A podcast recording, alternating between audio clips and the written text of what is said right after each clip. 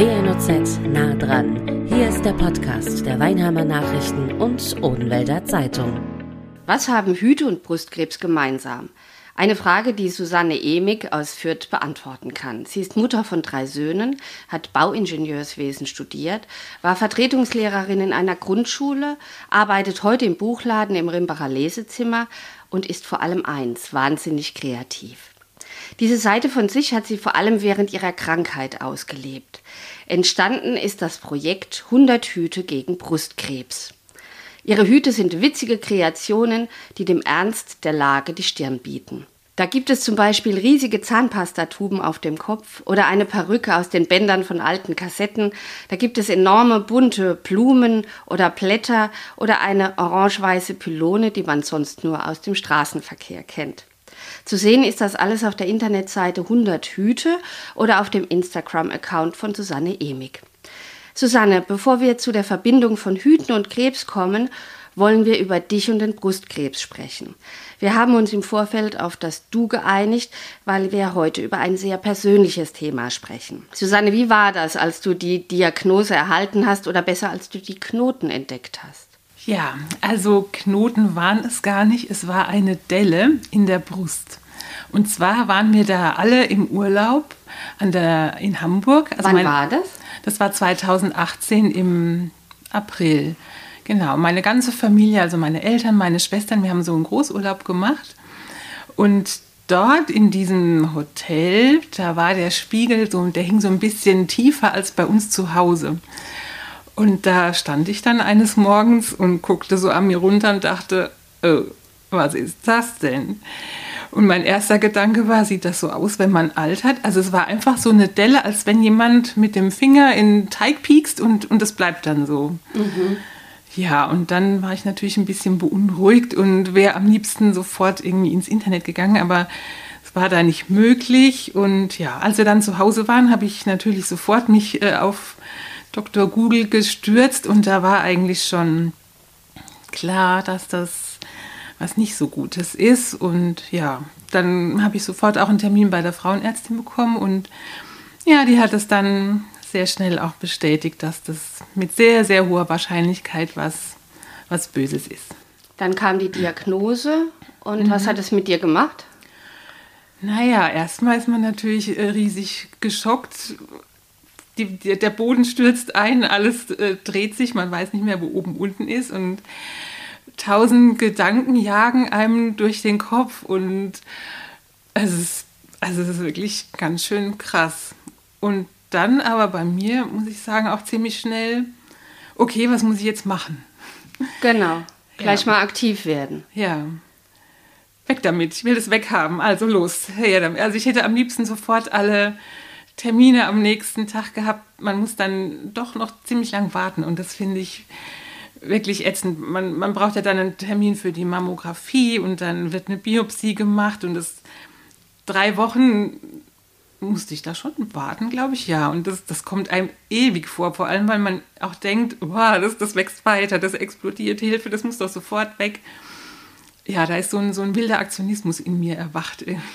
Ja, und wie ist es dann weitergegangen? Was, was ist dann passiert? Naja, dann, dann kommt so eine Mammographie, da wurde dann sehr deutlich, ja, das, das ist bösartig, ähm, müssen wir was machen. Dann eine Biopsie, da wird Gewebe von den Tumoren entnommen und untersucht und daraufhin können die Ärzte dann eine Behandlung zuschneiden. Also dann wird dann im Team zusammen, Tumorboard heißt das, ähm, überlegt, ja, wie dem zu Leibe gerückt wird, eben mit Chemo, OP, Bestrahlung, in welcher Reihenfolge. Man kann ja erst Chemo haben, so wie es bei mir war, und dann die OP oder auch andersrum. Es gibt verschiedene Varianten. Das heißt, du hast dich für eine Mastektomie entschieden, also die Entfernung? Ja, entschieden ist. es war nicht anders möglich, weil ich eine Sorte Krebs hatte, das nennt man multilobulär. Also es war, ich hatte fünf Knoten auf einmal in verschiedenen Größen und da war nichts anderes möglich, als die komplette Brust abzunehmen. Wenn man nur einen hat, dann kann man das heute auch sehr gut wohl brusterhaltend machen, ne, wenn nur an einer Stelle zu schnibbeln ist, aber die waren überall verteilt und fünf, das, ja, da hat die, die Ärztin gemeint, dass das wird sie nicht schön hinkriegen. Okay, und ich wollte aber tatsächlich auch, mein allererster Gedanke war ab. Ich, ich mache gar nicht rum hier, ich sofort hier OP-Termin äh, ab, aber das machen sie auch nicht. Mhm. Und hast du dich dann für einen Wiederaufbau entschieden? Nee, das wollte ich nicht. Diese, die Vorstellung von Silikon im Körper, das mhm. mag ich nicht. Mhm. Wobei ich, ja, nee, nee, nee, nee, also, also so im Nachhinein, es, es stört mich jetzt schon, dass ich halt einfach flach bin. Das ist irgendwie... Aber nur auf einer Seite? Ja. Aber trotzdem, Silikon möchte ich nicht, nee. Aber die Entscheidung ist noch nicht ganz gefallen, höre ich daraus?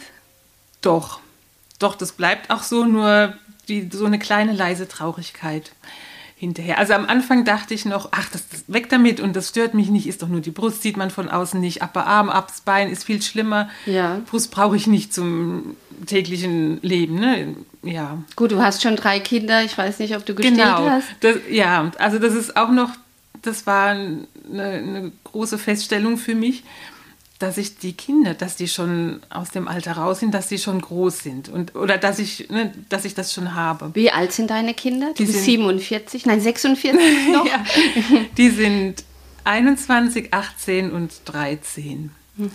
Und jetzt, wo ich auch so in den sozialen Medien unterwegs bin, da bekomme ich von ganz vielen Frauen mit, die noch so jung sind, die 20, 30 sind und das ja noch alles vor sich haben, die, die sich noch Kinder wünschen und da war ich so glücklich und heilfroh wirklich, dass, dass das schon erledigt ist, dass ich da keine Sorgen mehr habe, wie, wie das werden könnte dann.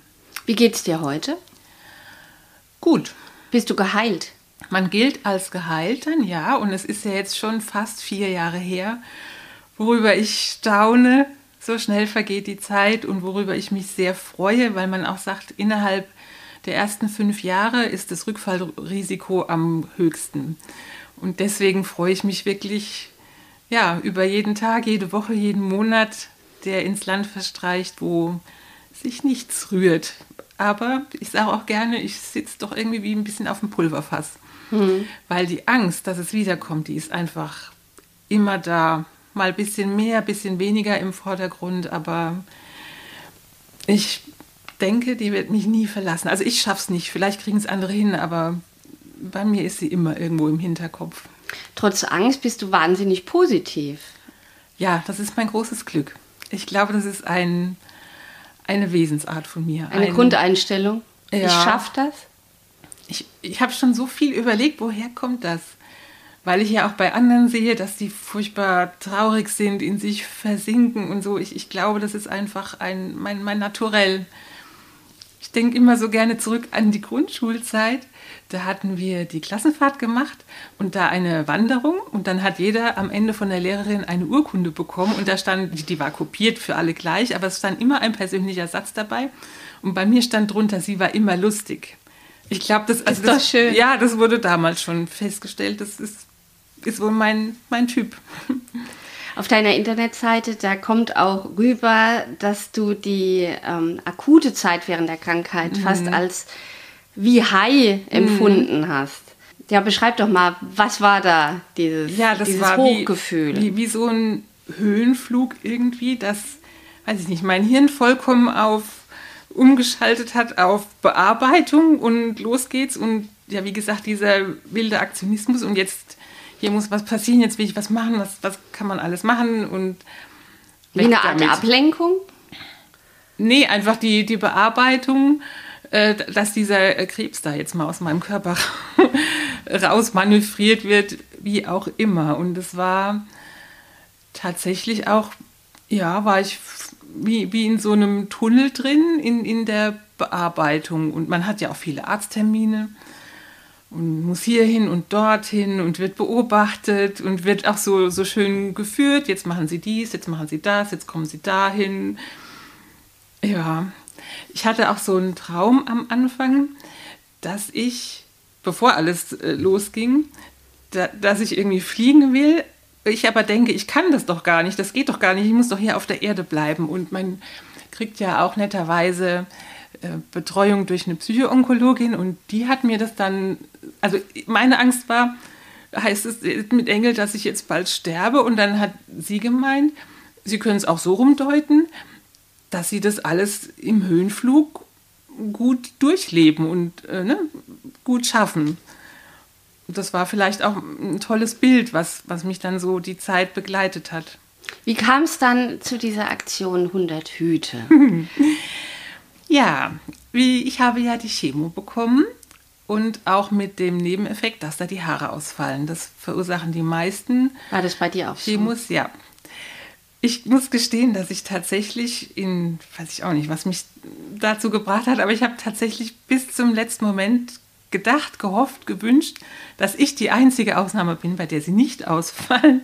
Was aber natürlich, also ne, zwei Wochen nach der ersten Chemo fing es dann an, dass es auf dem Kopfkissen liegt und wenn man sich kämmt, dass dann ganz viele Haare einfach ausgehen und auch beim Haare waschen und dann habe ich sie mir auch schnell tatsächlich einfach abrasiert, weil mir das einfach zu doof war. Mhm. Und dann bekommt man auch ein Rezept für, man darf in einen Perückenladen gehen, was ich dann auch gemacht habe aber schon mit so einem, na, so einem leisen Bedenken, ich glaube, ich mag das nicht. Mhm. Und dann saß ich eben da und es war eine sehr amüsante Aktion, weil ich doch einen relativ großen Kopf habe und die Perücken, also es hat auch vieles nicht gepasst und ich, hab, ich kam mir so komisch vor. Du hast dich nicht wiedererkannt mit den nee, Perücken? ich habe gedacht, das geht nicht. Das, oh nee. Und dann sind wir da aus dem Laden wieder raus, mein Mann und ich. Und dann habe ich eigentlich schon für mich beschlossen gehabt, äh, nee. Und es war auch, ja, dann es wurde Sommer, es wurde warm und ich hatte mir vorher schon so Tücher genäht und Mützen, dass ich was habe. Und das habe ich dann getragen. Und tatsächlich hat mich dann ziemlich schnell so eine Schmückelust, sage ich es gerne, mhm. überfallen. Ich glaube, das haben auch viele. Also wenn ich das auch so im, im Netz beobachte, Vielleicht versucht man das zu kompensieren. Haar ist ja auch irgendwie Schmuck, ne? Die Frisur, Natürlich. man macht Farbe drauf oder auch nicht. Man ändert sie, man macht Frisuren draus und das fällt ja dann alles weg. Und vielleicht entsteht dadurch so ein Wunsch, ich möchte aber irgendwie trotzdem schön sein. Also jedenfalls bin ich los. Große Ohrringe kaufen und irgendwelche Spänkchen und Blümchen und Klipschen und was ich da so alles dran gemacht habe. Ja, und eines Tages kam mir die Idee mit dieser Quietscheente. Was heißt das, die Quietscheente? Ja. War das der erste Hut? Das war, ich, ich sag, das war so der Startschuss. Es ist ja nicht in dem Sinne ein Hut, es waren einfach so eine blaue Mütze und dann habe ich noch so ein bisschen verschiedene blaue Tücher dran gemacht und dann diese Ente und habe das fotografiert. Ja, und das war, also ich fand das selbst wahnsinnig lustig. Ja.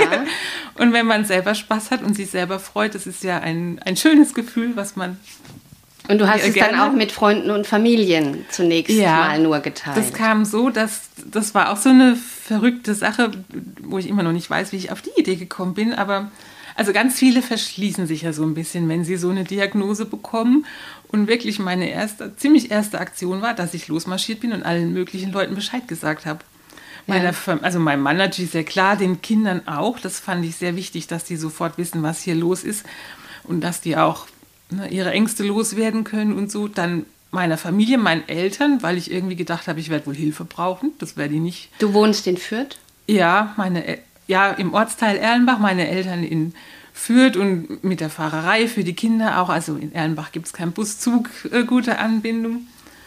Ja, und Freunden, noch mehr Familie, allen, wo ich fand, die müssen Bescheid wissen, habe ich gleich mal meine Sache da erzählt. Und dann wollten die wiederum natürlich auch, haben dann immer nachgefragt, wie es jetzt nun geht, was jetzt als nächstes kommt. Und das war mir dann irgendwann zu anstrengend, alles am Telefon mit jedem persönlich. Und deswegen habe ich einen E-Mail-Verteiler angefangen. Also ich habe so eine Sammel-E-Mail dann an alle verschickt, wo dann alle gleichzeitig Bescheid wussten und habe dann immer, ja, was jetzt ansteht, so die nächsten Schritte, Ergebnisse, ne, auch. Und dann. Und da hast du auch das Bild mit der Ente. Ja, das war so, das kam dann, weil die auch alle, die waren so arg interessiert, wie siehst du jetzt aus ohne Glatze? Das war ein Riesenthema. Ohne Haare, mit ja, Glatze. Äh, äh, oh, ja, genau, mit Glatze, ohne Haare. So. äh, ja, und da war dann so die Idee, tatsächlich mal ein Bild mitzuschicken, aber ich habe mich nicht gleich getraut, ein Glatzenbild zu schicken. Das war, mhm. da habe ich mich ein bisschen schwer getan, muss ich gestehen. Das habe ich auch in der Öffentlichkeit nie gemacht. Zu Hause schon, daheim rum, aber naja, und dann, dann war eben das so das fast das erste Bild. Zuerst habe ich was mit Tüchern geschickt, aber ja, und das war dann so das erste Lustige. Zusammen mit dem Sprüchlein, ein Späßchen am Morgen vertreibt Kummer und Sorgen. Also wie gesagt, das fand ich total lustig und ich habe dann auch so viel äh, erfreute Rückmeldung bekommen. Also die Leute haben sich so auch so amüsiert und ja, das war für mich der Startschuss und ab da ging es dann irgendwie los. Das war so der Moment, wo mir diese komische Idee mit den Hüten in den Kopf geknallt ist, oder gar nicht mal Hüte, sondern womit könnte ich meinen Kopf lustig dekorieren, dass ja. es lustig ist. Und dann ging das los. Okay, aber wie wurden dann aus einem oder wie wurde aus einem hm. Hut dann 100? Ja, mit der Zeit. Hast du dann jeden Tag einen gemacht? Nee, das, das habe ich nicht geschafft, aber halt immer wieder. Und was sich auch verändert hat, von reiner Infomail wurde das dann eher zu Geschichten, so ein bisschen. Und das kam dann, also ich habe ja während der Zeit auch nicht gearbeitet, ich hatte quasi schon viel Zeit. Ne? Und dann, wenn man Zeit hat und Muße, dann können auch Ideen gut sprudeln. Und so sind mir Ideen zu Geschichtchen und eben diesen Hüten in den Kopf immer mal wieder geknallt. Und dann, wenn man dann auch mal drin ist und dann, dann kommt es auch von, von allein. Also bei mir jedenfalls. Oder also ich, ich konnte in keinen Laden mehr gehen, ohne nicht mich umzugucken, was könnte ich zu einem Hut verwursteln. Ja, erzähl mal, weil die unsere Hörer, die wissen ja. natürlich jetzt nicht genau, was du machst. Ähm, was sind so deine Hüte? Also einer war zum Beispiel auch mit lauter Sonnenblumen. Da waren halt ganz viele. Echte? Son ja, das waren alles echte.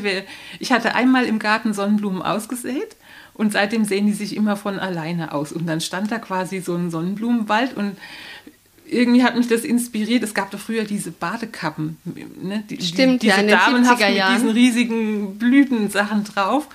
Genau, und äh, dann, ja, dann nur noch überlegen, wie, wie könnte man das bewerkstelligen, wie kann ich das bauen, basteln, hinkriegen.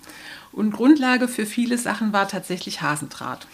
Okay. Den hatten wir noch da und da habe ich mir dann so, ja, wie so Helme gebogen quasi, dass es auf meinen Kopf passt und dann die Sachen so dran gebunden, draufgesteckt, wie auch immer. Und die Sonnenblumen einfach so schön da alle reingesteckt und sowas. Aber es ging ja mehr um den Witz. Also Sonnenblumen, das hört sich jetzt so schön an. Das war bestimmt ja. auch ein schöner Hut, aber du hast auch ganz originelle ja. Hüte, die nichts mit, unbedingt mit Schönheit, sondern eher mit Humor zu tun ja. haben.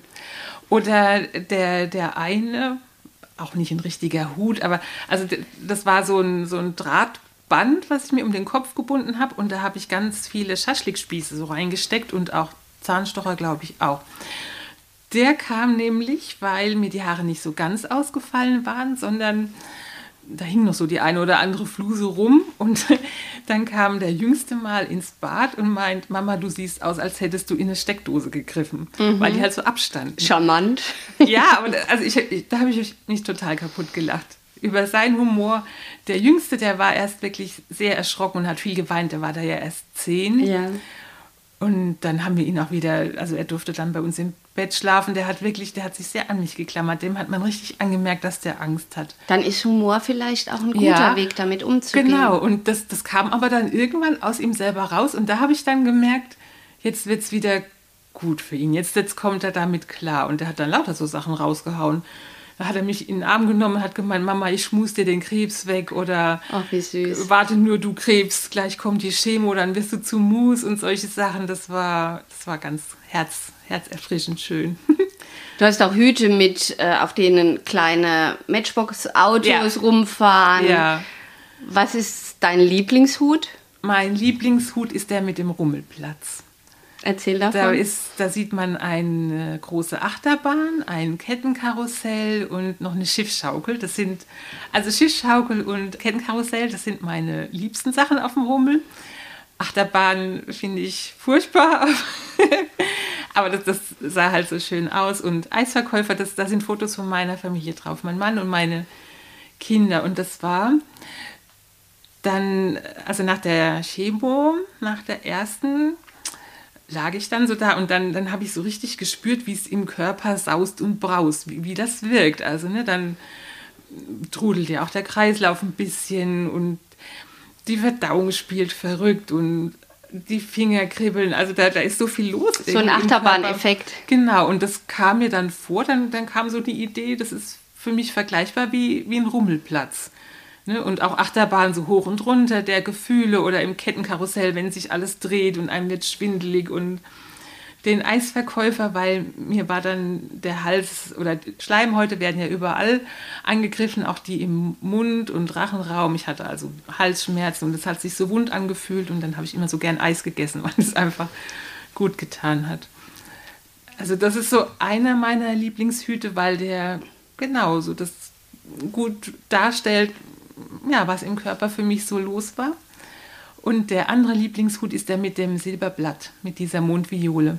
Das ist auch einfach die Basis, so ein Drahtgeflecht. Und dann habe ich bei Freunden da wächst das wild, also das wächst ja wie Unkraut im Garten und diese silbrigen Blättchen, wenn da die Sonne reinscheint, ich finde, das sieht magisch aus, das sieht so schön aus. Den habe ich gesehen auf deiner mhm. Homepage, genau, ist er, glaube ich, auf der Startseite. Ja, genau. Ähm, das sieht wahnsinnig elegant ja. sogar aus. Ja, und da, das wollte ich unbedingt und ich wollte auch mal unbedingt so einen riesigen, großen, ausladenden Hut machen.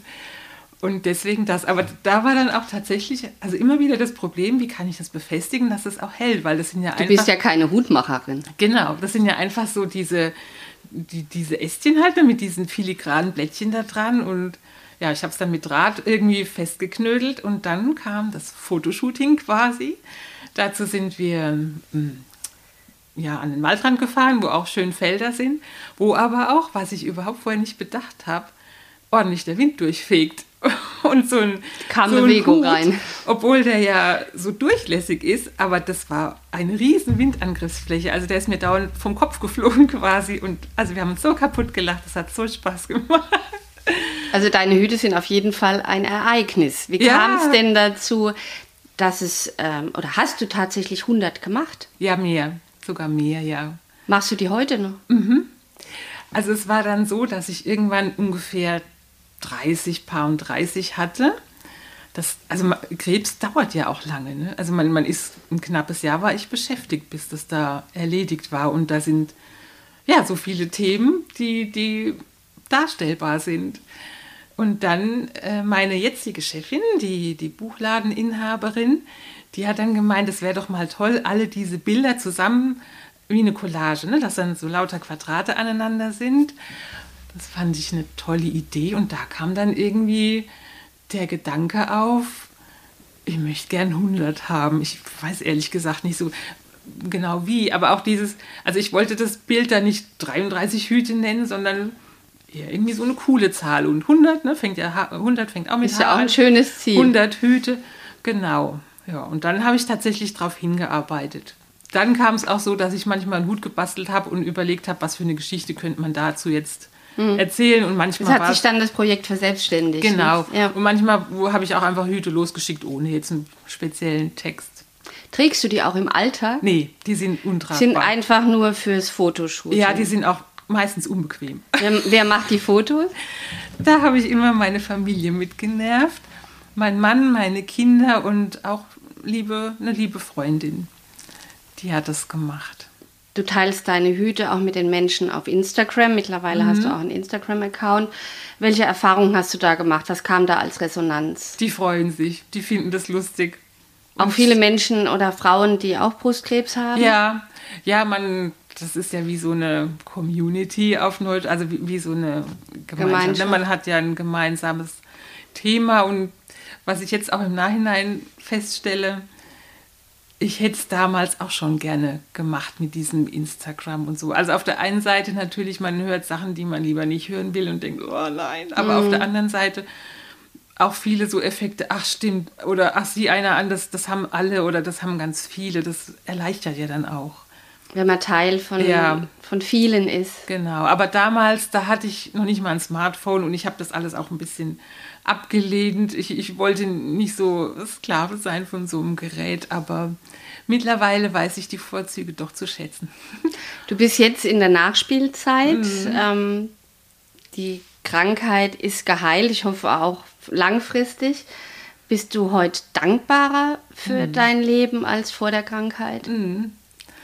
Das habe ich auch mal beschrieben mit diesem pinken Hut, dass ich tatsächlich jetzt viel intensiver auch die schönen Sachen, die schönen Sachen im Leben wahrnehme. Und das finde ich die schönste Nebenwirkung, Nachwirkung von, von dieser Aktion, also von, von dieser Krebszeit.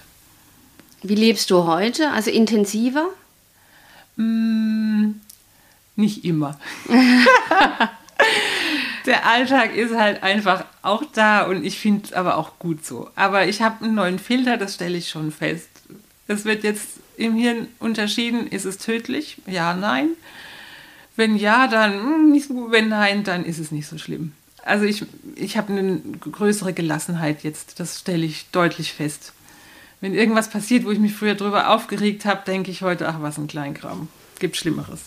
Mit Sicherheit. Ja. Und ich, ich suche mir auch Schönes, viel mehr als damals. Oder ich, ich schiebe nicht mehr so viel auf, weil man weiß nie, es kann von jetzt auf nachher rum sein. Also das habe ich deutlich zu spüren bekommen, ne, wenn man da konfrontiert wird, wird mit, es hätte ja auch schief gehen können.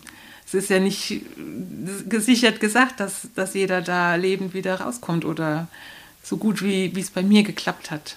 Haben deine Hüte da geholfen in ich der denke, Zeit? ja, unbedingt.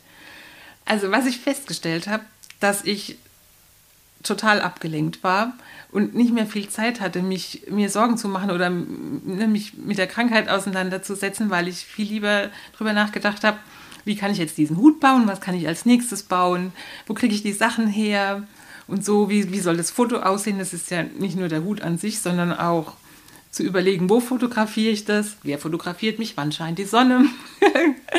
und ja, man will ja Sachen. dann auch Qualität liefern. Ja, es soll ja auch irgendwie schön aussehen. Ja. Und das war wirklich für mich ein, ein riesen glücksbringendes Projekt. Und was auch ist, wenn man Sachen oder wenn man was hat, worin, worin man sich versenken kann. Das ist super, weil es ist eine wunderbare Erholung für den Geist, der dann in der Zeit einfach komplett darauf fokussiert ist und sich nur damit beschäftigt und dann tritt alles andere in den Hintergrund. Und das ist wirklich eine wunderbare Kopferholung, finde ich. Jetzt sind ja deine Arbeiten oder Fotos von dir mit deinen Hüten in der evangelischen Kirche in mhm. Möllenbach zu sehen. Vernissage ist am 13. März. Was mhm. erwartet uns dort? Wo sind denn die Bilder ausgestellt? Also das ist eine süße kleine Kirche im Herzen von Mörlenbach und da hängen die direkt in der Kirche. Die ist, wie gesagt, Aber sicher nicht 100. Nee, nee, nee, ich habe nee, so viele habe ich nicht. Es sind ungefähr also ich habe 14, 15 Bilderrahmen ungefähr und manchmal sind auch zwei Bilder drin. Also es ist eine Auswahl. Meine, meine liebsten Lieblingshüte sind da. Wel welcher ist zu sehen? Der mit dem Rummelplatz zum Beispiel. Der Silberblatthut ist natürlich auch dabei. Dann hatte ich auch mal einen, ich habe ihn Wunschhut äh, genannt, weil viele haben dann irgendwann gefragt, wo hast denn du nur immer die Ideen her? Und dann kam mir die Idee, ich mache mal so einen Ideenhut und dann mit der Geschichte dazu, den setze ich auf und dann fällt da eine Idee rein. Ich wünsche mir eine Idee und dann kommt. so. Und wie lange ist die zu sehen? Das ist bis Mitte Juni zu sehen. Oh, so lang. Okay. Mhm. Passt das für dich zusammen, Kirche und äh, Brustkrebs oder ja. äh, Hüte? Ja, weil viele Leute, denke ich, die suchen Trost und Zuspruch tatsächlich vielleicht doch manchmal noch in der Kirche. Ich weiß, es nimmt ab und ich bin jetzt auch nicht so der Wahnsinnskirchengänger, aber ich finde, dass viele Aussagen aus der Kirche, die, die finde ich schon stimmig oder wir leben ja auch eigentlich nach zum Beispiel den zehn Geboten, finde ich. Ne? Natürlich. Also du, du sollst nicht morden, du sollst nicht also nicht eine andere Frau begehren oder eine andere Partner, du sollst. Das sind unsere moralischen Werte. Genau, natürlich. und also das, das Christliche. Und von daher finde ich, passt es schon. Mhm. Ich bedanke mich ganz herzlich, Susanne, für das nette Gespräch, deine Offenheit und hoffe, es kommen noch ganz viele Hüte dazu. Auch nicht aus der Krise geboren, sondern einfach nur lustige Hüte. Ja. Denn das bereichert uns. Das freut mich sehr. Vielen Dank. Und ich danke auch für das äh, tolle Gespräch. Das war WNOZ nah dran, der Podcast der Weinheimer Nachrichten und Odenwälder Zeitung. Zu hören auf allen gängigen Streaming-Portalen und auf wnoz.de slash podcast.